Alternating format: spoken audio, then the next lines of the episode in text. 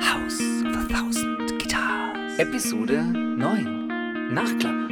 A Springsteen Journey. Hab nochmal nachgedacht und auch nochmal nachgeguckt.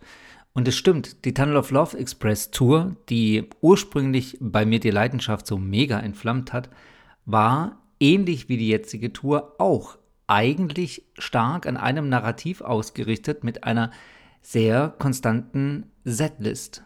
So gesehen tue ich Springsteen vielleicht wirklich Unrecht mit meinem mich wundern, denn letztlich macht er das, was ihn eigentlich auszeichnet, nämlich wieder etwas anderes und das, was er will und erfüllt nicht nur einfach irgendwelche Erwartungen. So gesehen, sorry und alles gut und ich bin neu und bleibe jetzt hoffentlich auch einfach nur offen und gespannt. House of a Thousand Guitars. Episode 9. Nachklapp. A Springsteen Journey.